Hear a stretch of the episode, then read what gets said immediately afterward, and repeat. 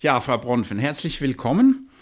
Meine erste Frage in einer Krise, wir reden natürlich auch davon, wie der jetzigen Corona-Krise, ist da das Kochen und das Essen eigentlich gefährdet oder wird es erst richtig wichtiger? Gefährdet ist das Essen natürlich überhaupt nicht. Es scheint so zu sein, obwohl man in der heutigen Zeit natürlich keine Ahnung hat, was tatsächlich wahr ist, was wirklich stimmt, wie man sich schützen kann, wie man sich gefährdet. Dennoch bislang hat niemand davon gesprochen, dass der Coronavirus über irgendwelche Nahrungsmittel verbreitet wird. Das ist wichtig, denn es gibt ja andere Seuchen, wo gerade das Wasser oder das Gemüse oder das Fleisch besonders problematisch ist. Und das heißt natürlich, weil nach dem Corona-Lockdown sich sehr viele Leute wirklich auch an die Idee, mehr oder weniger zu Hause zu bleiben, gehalten haben, dass sie ja irgendwie an ihre Nahrung kommen müssen. Und da viele jetzt nicht unbedingt permanent Takeout bestellen wollen oder sich das vielleicht auch gar nicht leisten können, hat das zu dem geführt, was ich ja eigentlich mit meinem Kochbuch immer auch bewirken wollte, nämlich, dass sie wieder zurück in ihre Küchen gegangen sind.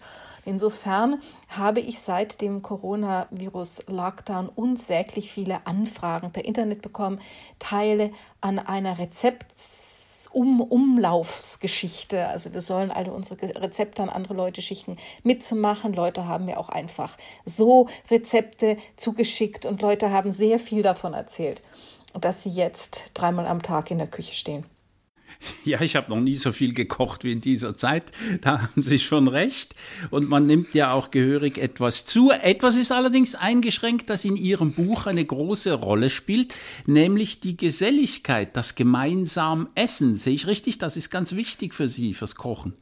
Das ist natürlich eigentlich die Krux, dass die Menschen jetzt zwar in der Küche gelandet sind und sicherlich auch sehr viel bewusster kochen. Ich höre von vielen Leuten, dass sie sehr viel mehr Gemüse zubereitet haben. Ich höre auch von den Menschen in den kleinen Läden in meinem ganzen Quartier, dass sie sehr viel mehr essen und vor allem auch sehr viel mehr gesundes Essen, also auch lokal produziertes Essen, eben Gemüse vor allem verkauft haben. Aber was natürlich völlig problematisch oder sagen wir mal traurig an der Sache ist, dass jetzt zwar alle Leute füreinander kochen, aber eben nur für die Kleinfamilie oder für sich alleine. Sprich, das, was für mich so entscheidend eigentlich an der ganzen Idee zu Hause zu kochen ist, das ist natürlich der Küchentisch als ein Ort, wo sich viele Freunde versammeln können. Und im Moment können sich am Küchentisch in vielen Haushalten zumindest nur die kleinste Einheit der Familie versammeln.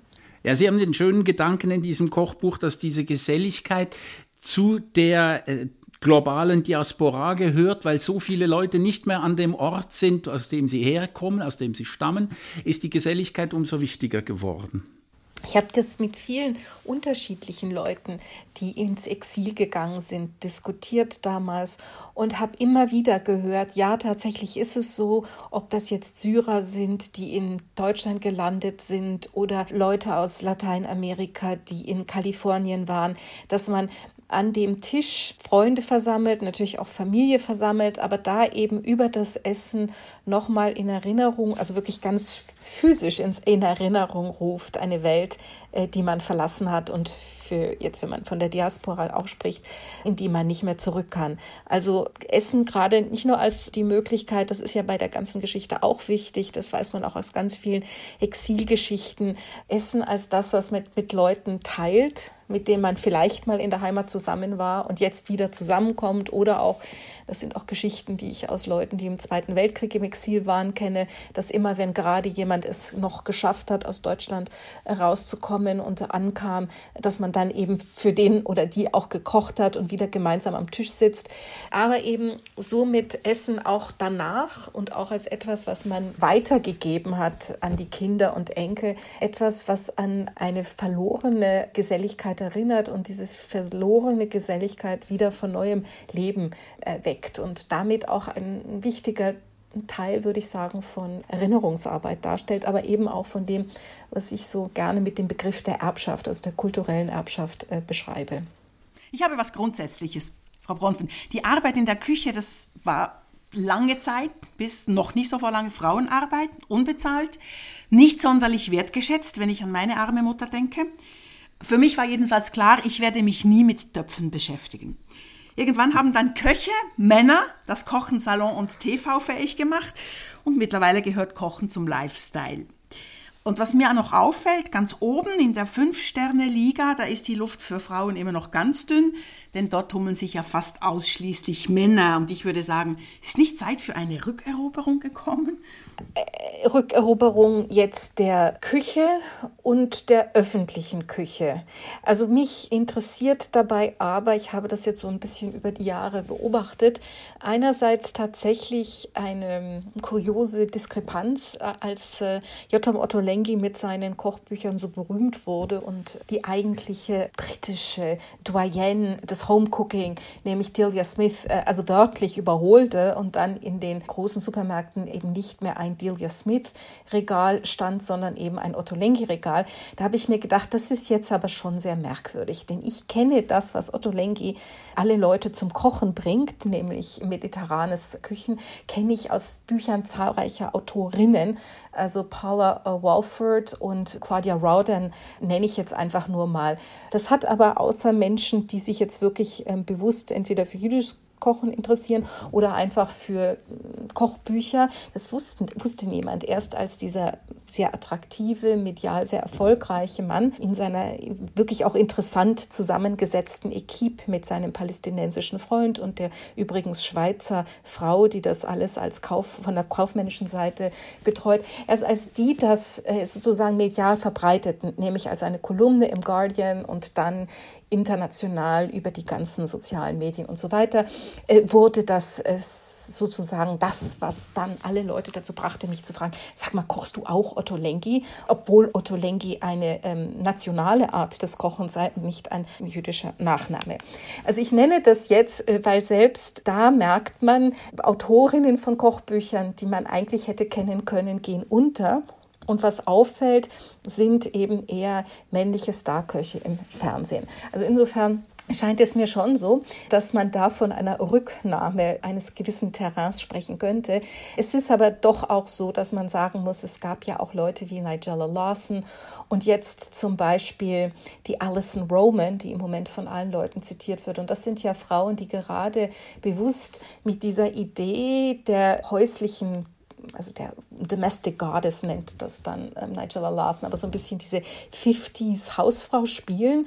Äh, Alison Roman ist jemand, die dadurch jetzt berühmt wird, das ist auch nicht neu, aber sie kann das perfekt in den sozialen Medien inszenieren, nämlich ihre roten Fingernägel und ihre Ringe und das Gold an den Armen und dass sie natürlich genau wie Nigella auch das Essen immer berührt und irgendwie so luftig erklärt. Das ist doch eigentlich alles ganz einfach. Das ist eine Mischung von sehr selbstbewusster Frau des frühen 21. Jahrhunderts und eben diese hübsche 50s Housewife, die mit dem Cocktailglas in der Hand und der Spitzenschürze in der Küche, also mit Wonne mit ihren verschiedenen Kochgeräten operiert.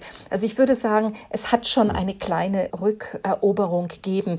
Das Gegenstück dazu, und ich glaube, das ist wahrscheinlich auch Ihre Position, ist halt das, was ich von Italienerinnen höre, die mir sagen, sie werden in ihrem Leben nie kochen, weil sie sich eben wirklich daran erinnert haben, wie furchtbar das für ihre Mütter war. Dass die mittags und abends für den Vater kochen mussten. Und ich zitiere ja eine von diesen Freundinnen in meinem Kochbuch im Zusammenhang mit einem Gericht, was nun wirklich, also banaler kann es gar nicht werden, nämlich der sogenannte Schinkenkäse-Toasty. Und sie liebt diesen Toasty, weil sie sagt, das war das, was die Mutter gemacht hat, wenn der Vater auf Geschäftsreisen war. Und so ist für sie dieses Toastbrot mit etwas äh, Käse und äh, Schinken dazwischen, gehört für sie weiterhin zu einer Glücksspeise. Und da merkt man aber, was für Druck auch auf den ganzen anderen Speisen, wunderbaren Speisen, die ihre Mutter sonst äh, zubereitet hatte, gelegen hat. Ich lese bei Ihnen interessanterweise, Frau Bronfman, dass Sie nicht Ihren Vater beeindrucken mussten oder wollten mit intellektueller Leistung, sondern bei Ihnen ging es darum, die Mutter mit einem Turkey zu überbieten. Also ich kann mich eben an diese Turkey Dinners, äh, die es bei uns alljährlich gab, erinnern. Und das ist natürlich, sie hat angefangen in den 60er Jahren diese Turkeys zu kochen. Und das ist eben deswegen interessant, weil meine Mutter nach dem Zweiten Weltkrieg zuerst in Washington gelebt hat. Sie hatte auch im State Department gearbeitet. Und dann sind meine Eltern eben Anfang der 60er Jahre, genau im Jahr 64 nach München zurückgekommen.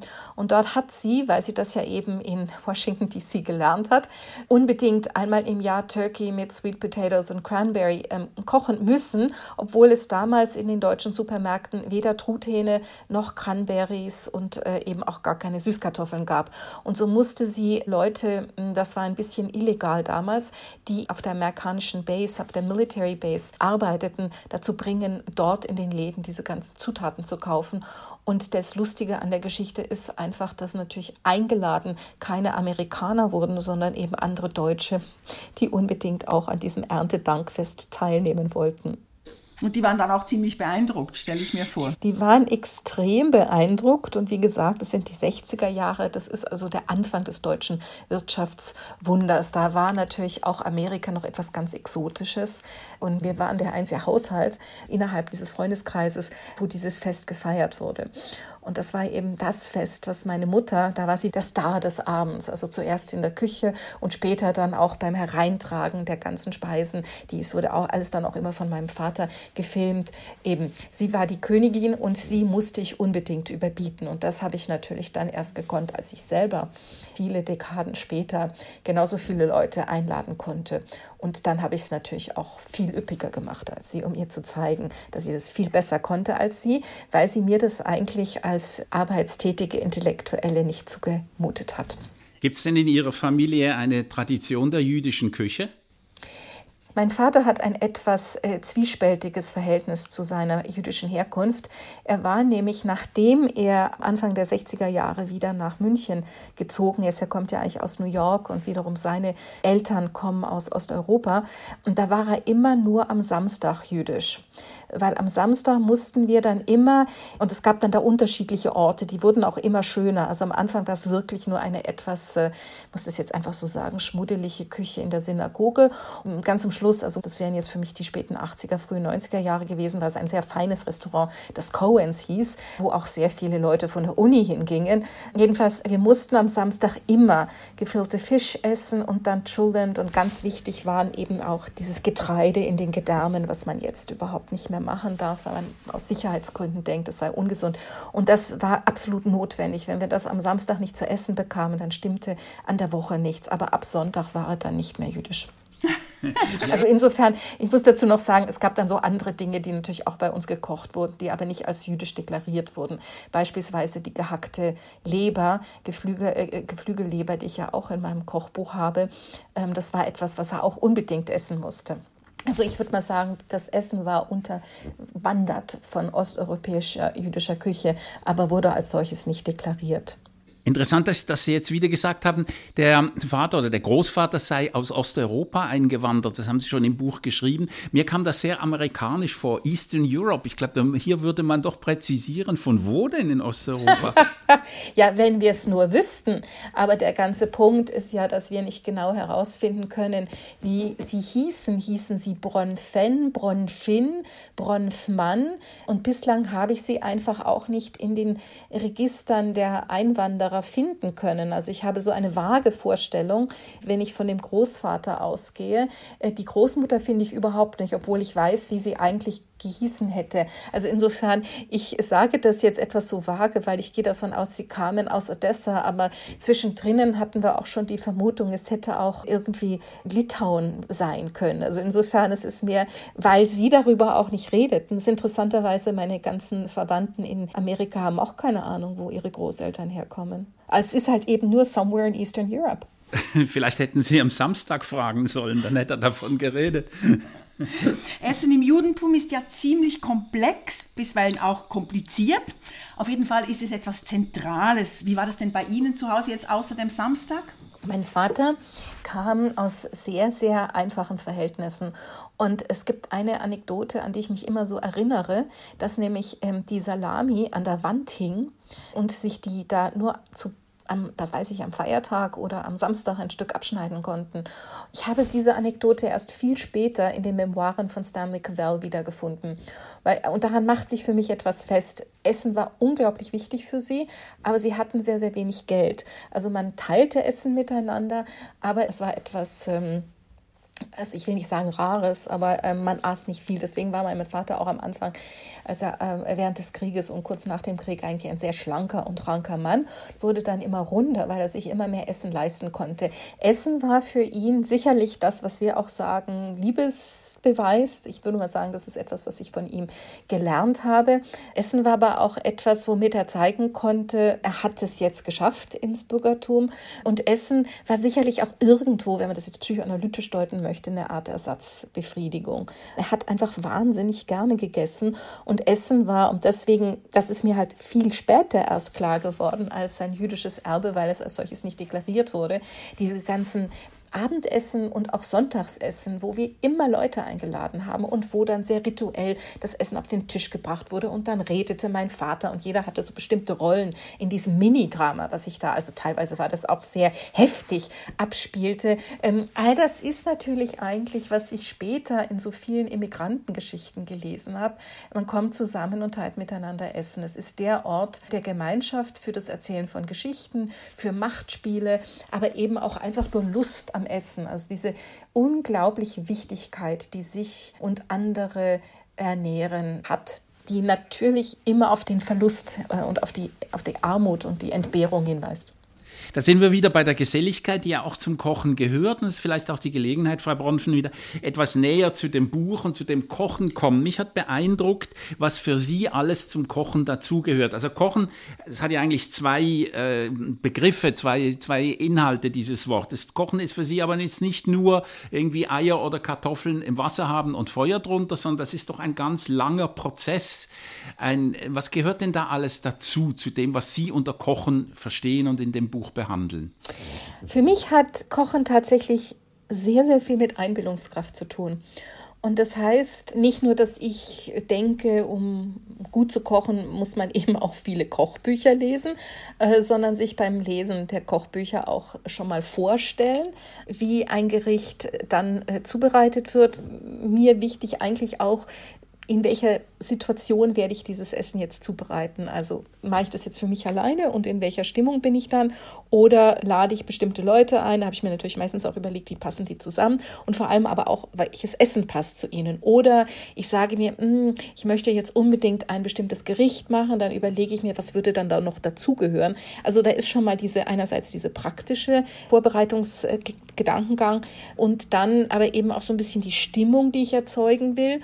Und daran geknüpft ist aber für mich wirklich auch, wenn das auch vielleicht ein bisschen obsessiv klingen mag, dass ich mit einem Auge auf mögliches Essen, was ich kaufen könnte, durch die Welt laufe. Das heißt also, wenn ich auf einem Markt bin oder wenn ich eine Straße entlang laufe und da sehe ich einen Laden, dann denke ich mir, hm, was haben die denn da jetzt an interessanten Essen im Schaufenster? Oder wenn ich durch einen äh, Laden gehe, gucke ich mir an, was in den Regalen ist. Nicht unbedingt, dass ich das dann sofort kaufe, aber ich speichere die Idee oder die Information, dass es das gibt und dass ich das kaufen könnte. Das heißt, also, es werden alle möglichen Dinge überhaupt mal für mich in Gedanken vorbereitet, bevor ich mich dann daran mache, zu kochen. Und dann gehöre ich eben zu den Leuten, die wirklich an die Mise en place glauben. Also Mise en place heißt, dass man im Vorfeld so weit wie möglich die Sachen schon mal vorbereitet hat. Und ich gehöre auch zu den Leuten, die absolut wissen, dass man ein Rezept mehrmals durchlesen muss, damit man wirklich alle Schritte verstanden hat und dann nicht diese furchtbare Erfahrung hat, dass man auf einmal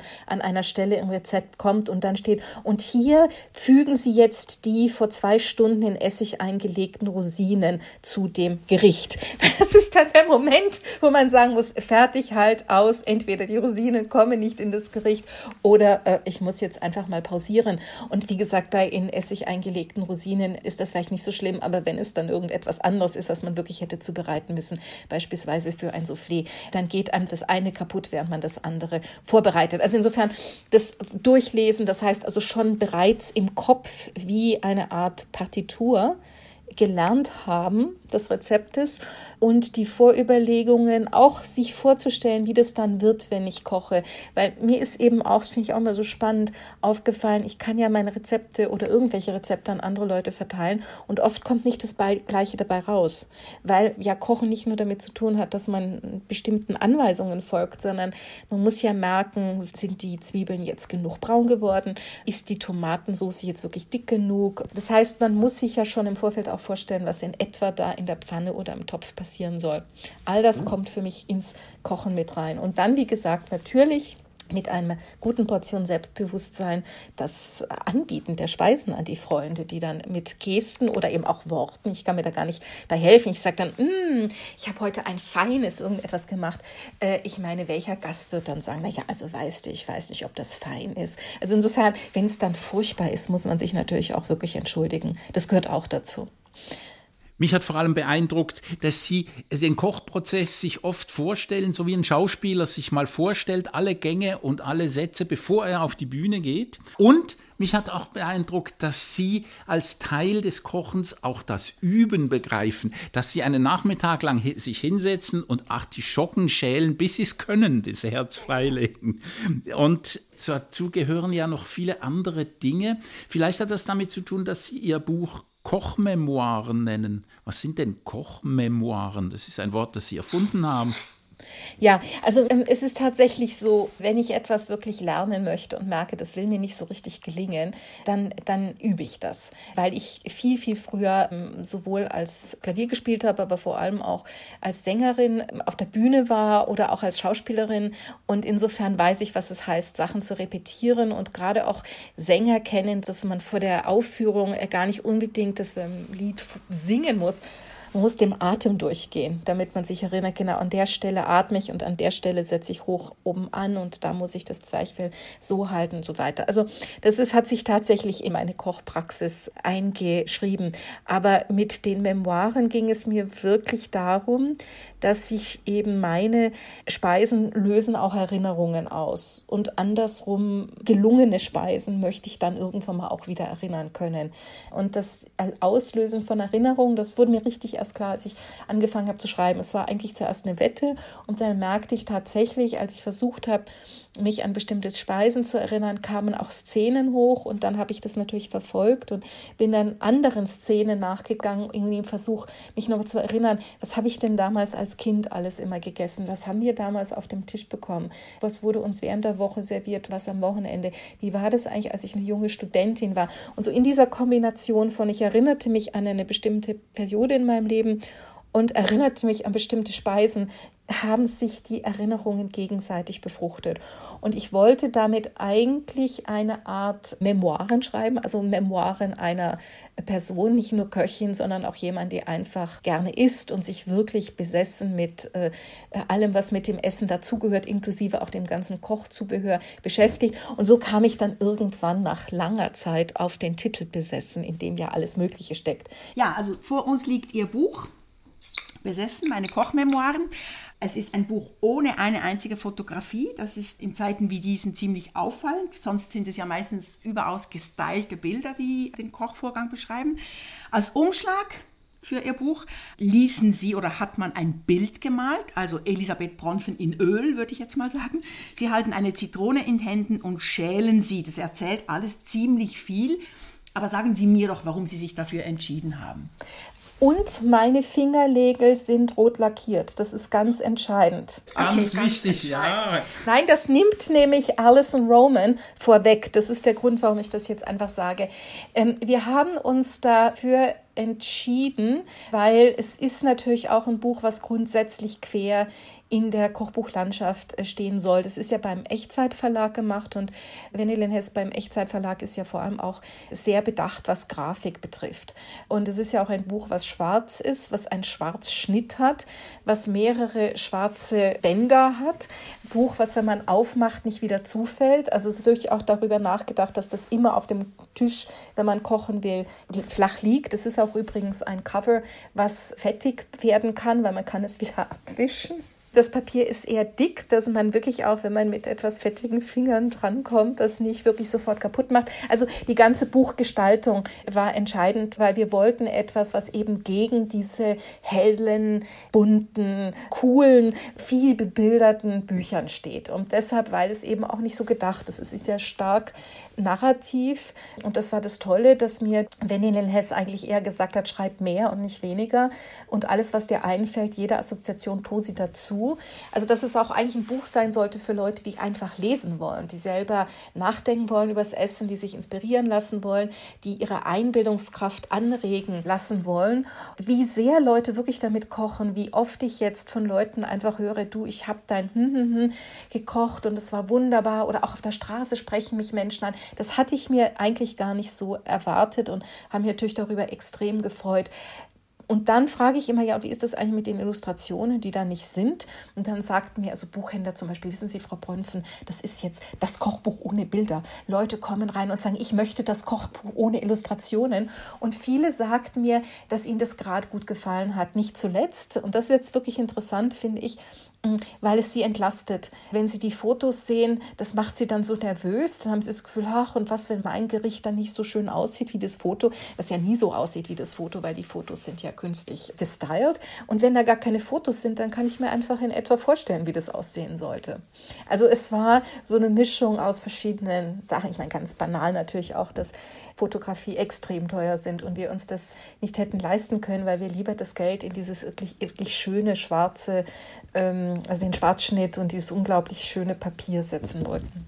Ja, das Buch ist nicht nur schön und praktisch, sondern es hat auch eine sehr interessante Struktur, einen Aufbau. Es gibt zunächst einmal vier Kapitel, nämlich roh und knapp gekocht, zweitens schnell in der Pfanne, drittens lang im Topf und viertens dann noch backen und rösten im Ofen.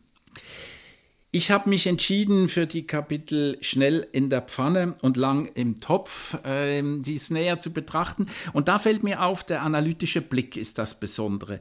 Sie erklären nicht nur, Sie, Sie geben mir nicht nur ein einzelnes Rezept, da habe ich immer Mühe, das zu behalten, sondern Sie erklären mir, was physikalisch geschieht. Also schnell in der Pfanne, das Zubereiten in der Pfanne erklären Sie mir als Folge von binären Entscheidungen. Erstens entscheiden Sie zwischen und zwischen. Wenn Sie sich so entschieden haben, dann kommt die nächste Entscheidung zwischen und zwischen. Also es gibt so eine Art Skelett und das hilft mir wirklich, das selber im Kopf zu behalten, das Wesentliche, das wirklich Wesentliche und dann kann ich auch variieren. War das die Absicht, dass Sie so eine Art Struktur geben wollten? Genau, ich wollte erstens mal weg von der Idee und fast alle, es gibt zwei Möglichkeiten im Moment, also in den letzten zehn Jahren für Kochbücher. Entweder wir bleiben bei der Idee Snacks, Vorspeise, Suppe, was weiß ich, Pasta und Risotto, Hauptspeise, Gemüse, Nachtisch. Oder seit einigen Jahren ist auch irgendwie in Mode gekommen mm, das Nachessen, also Kartoffeln, Huhn, Milch ich weiß nicht was, äh, zu organisieren. Aber es ist eigentlich immer noch so gedacht nach der Idee der Essensabfolge.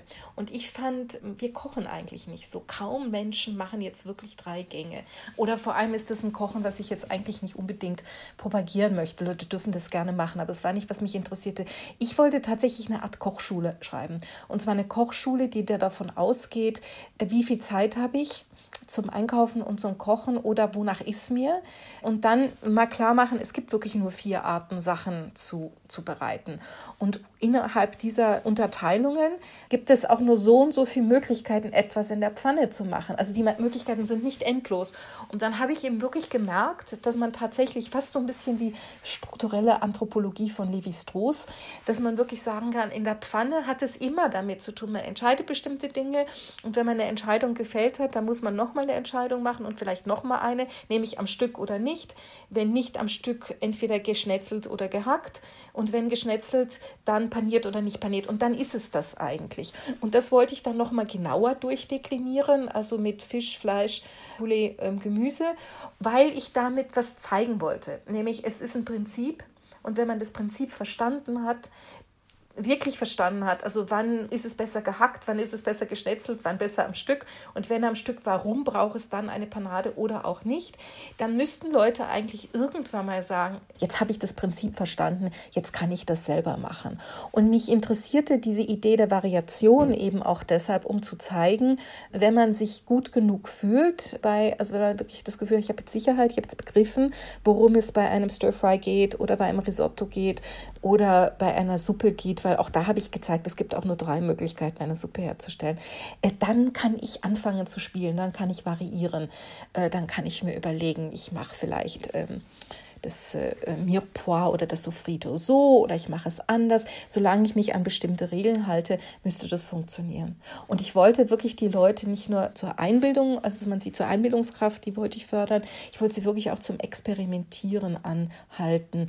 Alles, um zu zeigen, erstens, so schwierig ist Kochen nicht, wenn man sich Mühe macht und wenn man gute Produkte kauft und wenn man eben versteht, was man tut. Aber vor allem auch, es ist auch so spannend, weil man sich immer wieder neue Sachen überlegen kann, innerhalb vorgegebener Strukturen. Aber wenn man diese vorgegebenen Strukturen nicht kann, dann kann man auch nicht variieren. Und das ist ein bisschen mein Kritik an den ganzen modischen Kochbüchern im Moment, die also junge Leute und eben, ich weiß nicht wen alles wieder versuchen zu zeigen, Cooking is Lifestyle. Da kriegt man einfach nur Rezepte und die kann man natürlich folgen.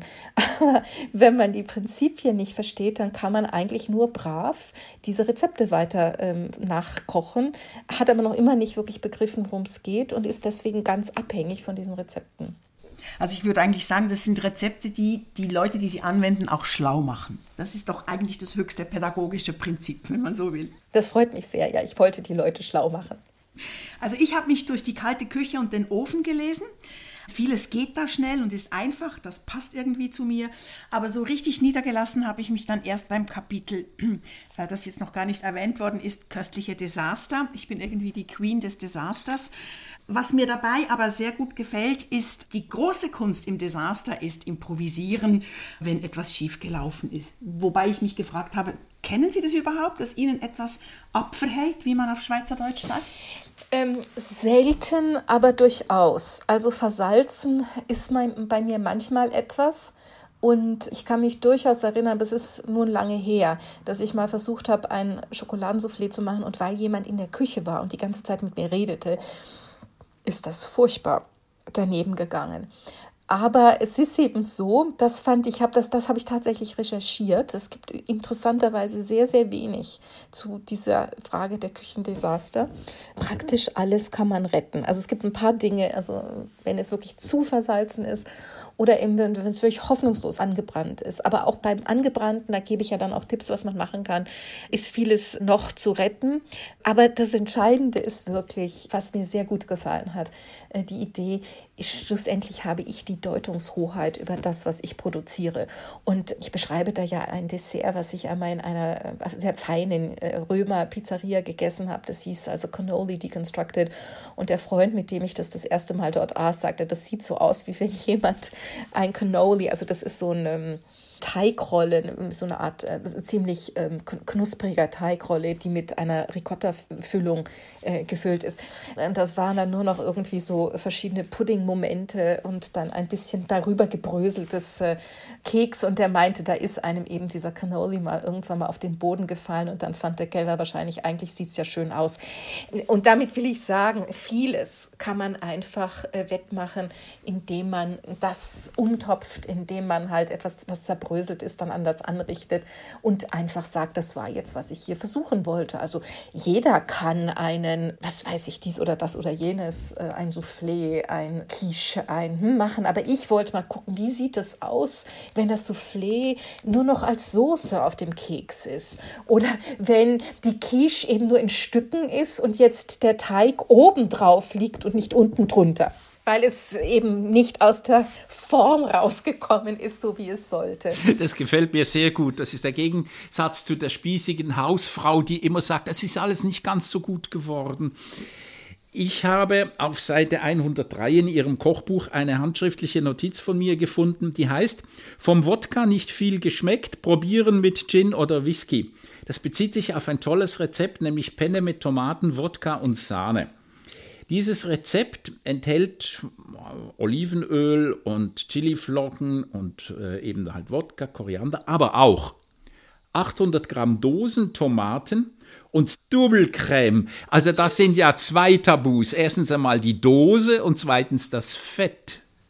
Nein, die Dose ist kein Tabu. Also gute Pelati kriegt man nur in der Dose. Das akzeptiere ich jetzt nicht. Aber das mit dem Fett, das gebe ich zu. Und es gibt auch Leute, die sogar sagen, hm, aber da ist schon, es ist, es ist ja fast schon so, bei jedem Rezept kommt dann bei Ihnen noch und geben Sie einen Klacks Sahne dazu oder vergessen Sie die Flocken Butter nicht. Ähm, ich, ich gebe das zu und man kann entweder etwas weniger Double Creme nehmen oder gar keine Double Creme nehmen. Aber wie schade. Denn diese Double Creme ist ja gerade, was dieses Rezept so betörend macht, weil es einfach die Süße und die Sämigkeit, also das ist eine Geschmacksgeschichte und eine Texturgeschichte, aber dieses, die, die, die Sahne holt natürlich den Geschmack von den ganzen anderen Ingredienzen, nämlich dem Chili und dem Wodka auch hervor. Und das wegzulassen ist einfach nur sehr traurig. Also wir könnten jetzt hier noch über viele Rezepte sprechen, vor allem für mich sind die mit Zitrone alle sehr lecker. Ich habe eine letzte Frage Frau Gornfen, was kochen Sie heute Abend? Ich gehe heute zum Abendessen bei einem Freund. Oh, der hat aber Chutzpe, dass er sich getraut, Sie einzuladen. Ja, der hat sehr viel Mut.